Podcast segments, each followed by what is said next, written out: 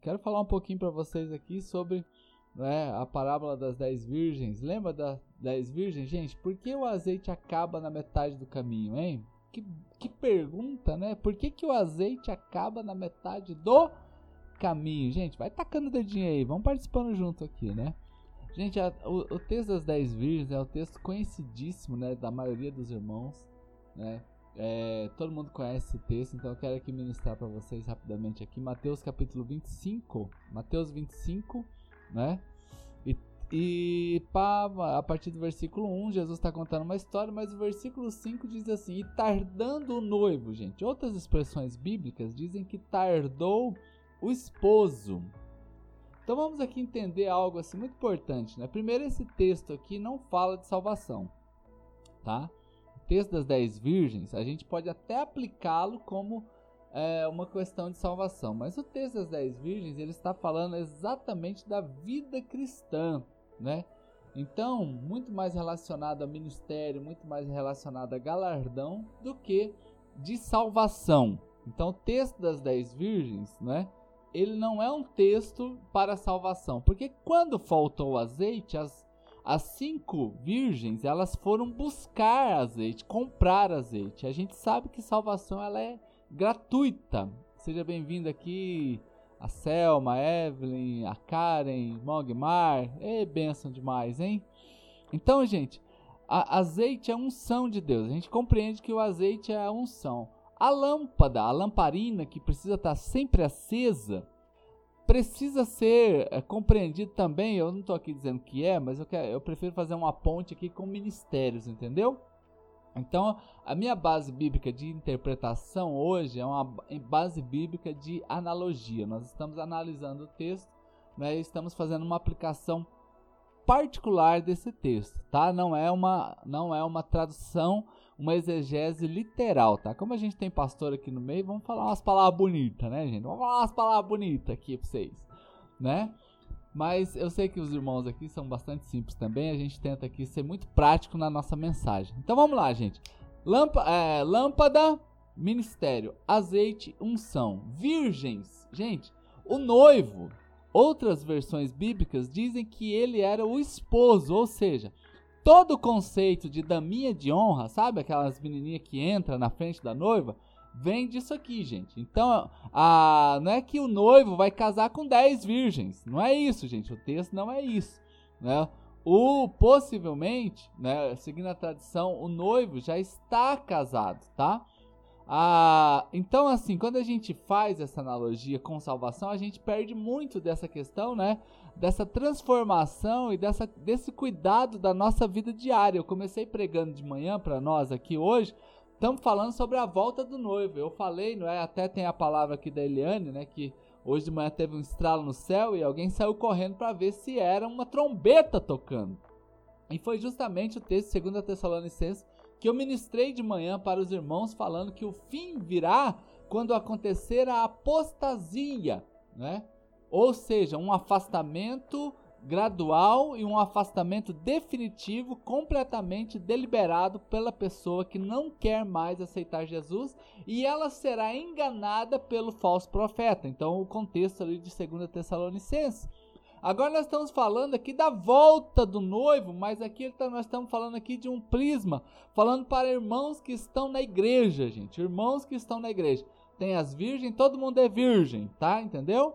todos os irmãos aqui. Então, o conceito básico aqui do, do texto é todo mundo está ativamente dentro da igreja, mas não dá para saber quem é e quem não é. Todo mundo tem lâmpada, mas na hora que precisa da lâmpada, não acende uma. Ou seja, gente, para nós que estamos aqui, irmãos pastores, amigos queridos do coração, gente do céu, isso aqui é grave, porque a gente não pode agir no ministério sem o azeite, sem a unção. Então é uma coisa que eu cuido demais na minha vida, assim, gente, para não faltar a unção, porque a gente pode ter cara de virgem, a gente pode ter roupa de virgem, a gente pode estar tá com a lamparina na mão, mas está faltando a unção. Né? Estamos operando apenas na base da aparência. Todo mundo é virgem, né? Então é fácil confundir, queridos. Eu quero que você valorize o seu pastor Ame o seu pastor. Aqui a gente tem gente de perto, gente de longe. Ame o seu pastor, ele sendo um homem de Deus, uma pastora de Deus, alguém que você sabe, conhece a vida, é Para que você não confunda, é Para que você não se confunda. Então, com azeite, ei, uh, com o azeite dá para saber quem é e quem não é. Com a unção dá para saber quem é e quem não é, né? O galardão, queridos, ele é um pódio, né? É um pódio. Quando nós estamos aqui, aqui nessa terra, olha só, gente, ó, palavra rema para nós nessa tarde. Nessa terra, nós vamos ter o que? Vida abundante.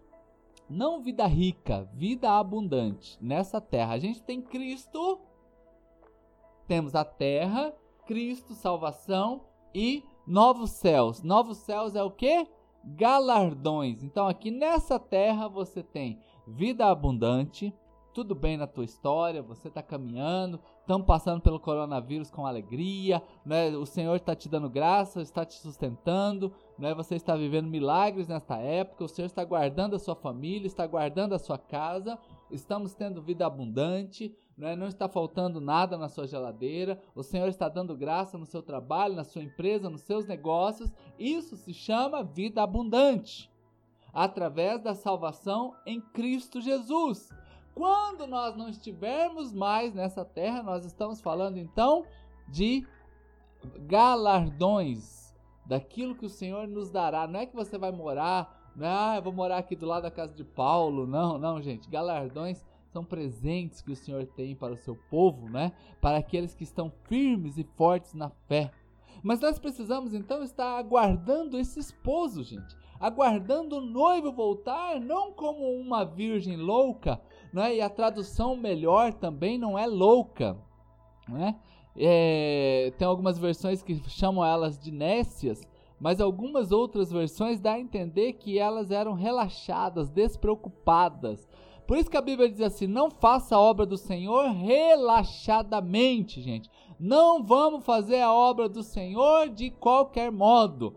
Vamos então fazer com a lamparina cheia, sempre pronta. Está diminuindo o azeite, a gente vai para a oração, vai para o jejum, vai para a palavra. Eu tenho dito aqui para os irmãos que nós precisamos ter palavra de Deus diária dentro de nós, que um crente que realmente é forte, é um crente que tem raiz e o fruto começa na raiz. Uma árvore grande, uma árvore frondosa, é uma árvore saudável e tudo isso começa na, na raiz. Então havia virgens que tinham óleo e virgens sem o óleo. Havia ministérios prontos e ministérios não, não preparados, não é? Nós já temos cinco anos de Church do Alto praticamente, não é? E é uma das coisas que a gente sempre cuida aqui, né? E aqui estão os irmãos aqui que são líderes junto conosco, como a Aguimara, a Dirlene, a Selma, a Regiane, que nos ajuda aqui diariamente né, no cuidado da igreja, né, os irmãos que estão vindo, participando, se envolvendo. Né? Nós somos apaixonados por Cristo, nós somos apaixonados para sermos uma igreja simples, mas uma igreja que é acolhedora, uma igreja que faz a diferença na vida das pessoas, com ministérios que são realmente ministérios que têm propósito de transformação, como o ministério de adoração, ministério de jovens, de adolescentes, de casais, de crianças. Não é? Pensa o ministério lindo infantil. Nós estamos com o ministério de ensino agora começando aqui na igreja através dos cursos que nós temos. Não é? Agora mais um treinamento para os evangelistas influencers aí, né, que Deus vai levantar nessa época. Mas amados, não é? Nós não podemos operar apenas na aparência. Vamos ser uma igreja poderosa, não é? Uma igreja poderosa, uma igreja que está pronta para dar uma resposta, não é? De Cristo a essa geração que hoje, queridos, eu estou vendo que passando essa pandemia, um grande despertar das igrejas, pessoas voltando, pessoas que estão afastadas, as nossas igrejas firmes, os irmãos firmes na fé mais ainda, o Senhor operando milagre. Por isso que Efésios capítulo 4, versículo 11 a 13 diz assim: Ele designou alguns para apóstolos, outros para profetas, outros para evangelistas, outros para pastores e mestres. Olha só, cinco. Né? Podemos fazer uma ponte cinco as cinco virgens que estavam ali prontas ali. Evidentemente, eu estou fazendo uma analogia, queridos. Compreendam isso. Por quê? Qual é o propósito desse, de, desses ministérios? Preparar, olha, queridos, o que, que as virgens iam fazer? Preparar o caminho para o noivo passar. Aqui os ministérios preparam os santos para a obra, para que o corpo de Cristo seja edificado, até que todos sejam alcançados e cheguem à unidade da fé e do conhecimento do Filho de Deus e cheguemos à maturidade, gente, atingindo a medida da plenitude de Cristo. Efésios capítulo 4, queridos. Então nós temos aqui um cuidado. Ei, irmãos, nós que exercemos chamados, ministérios aqui, palavra para nós hoje, ó, vai levantando a mãozinha aí, vai levantando a mãozinha aí, porque eu quero. Eu quero que o Senhor nos dê muita graça, nos dê uma unção abundante, que te traga dons novos, que aflore novas oportunidades no seu chamado, no seu ministério, que Deus coloque novas pessoas próximas a você, que Deus abra o horizonte assim para a gente ver coisas que nós não estávamos vendo antes de toda essa luta, de tantas, de toda essa guerra que nós estamos passando no mundo. É uma guerra mundial, queridos. E como igreja, nós precisamos estar prontos para dar uma resposta, seja como apóstolo, como mestre, como pastores. Eu não estou falando aqui de título, de carteirinha, gente. Não estou falando disso porque uma igreja ela pode ter todos os dons, queridos, operando em conjunto, em uma unidade, sem ninguém ter carteirinha de mestre, de, de apóstolo, de nada disso, porque simplesmente o Senhor está agindo em uma igreja completamente que visa o crescimento do seu povo. Então vamos crer, queridos, vamos crer, não vamos ser aquelas aquelas virgens que estavam relaxadas, que não tinham óleo, que não estavam prontas para a volta. Olha só, versículo 5, vou, vou voltar a ler para vocês lá. E tardando o noivo, e elas cansaram de esperar o esposo, né? E elas cansaram. Nós estamos aqui vivendo nessa época, né? Será que alguns irmãos, eles não. É, ministérios que não estavam esperando o noivo, querido, e foram todos dormir, estão tomados pelo sono, né? Pessoas, me, é, membros de igreja, participantes ativos, mas tardando o noivo, ah, esse noivo está demorando, né? Lembra? Né? Falei de manhã sobre isso, a volta de Cristo. Esse noivo está demorando, aí foram dormir né, estavam despreparadas. Ontem eu falei sobre ter noção dos sinais que Deus, Deus dá. Ei, olha só Isaías dizendo assim: Ei, psiu, eu estou fazendo algo novo. Veja, desperte. Vamos acordar para os detalhes e vamos ter um ministério atuante aí, ó. Principalmente agora, né, eu estou lançando aqui o desafio, queridos irmãos aqui que estão, vamos usar esse, esse telefone que Deus colocou na sua mão aí né? Esse telefone pode ser uma benção, pode alcançar muitas pessoas, gente. Esse telefone aí, vamos meter a cara, vamos perder, né? vamos nos entregar ao Senhor e acreditar naquilo que Deus nos deu, porque nós temos muitas pessoas para falar do amor dele, mas nós não podemos ser como essas virgens que tardaram, tardou o noivo.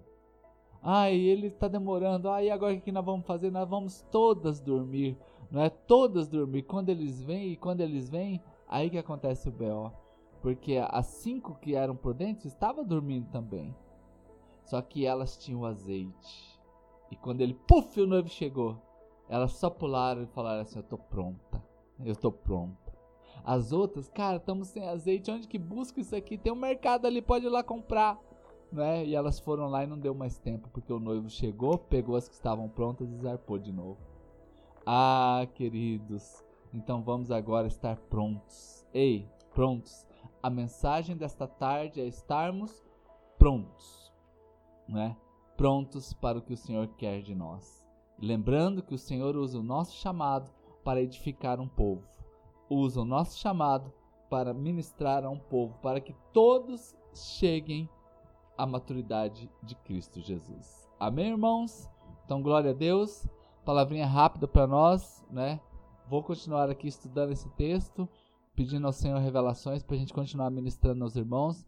Mas hoje é um dia que eu separei para falar sobre essa prontidão, né? Observarmos os sinais e vermos o que está acontecendo na nossa vida. Né? E tenho ouvido testemunhos lindos, como a Selma mandou uma mensagem para mim linda, né? Falando sobre o cuidado da vida espiritual dela.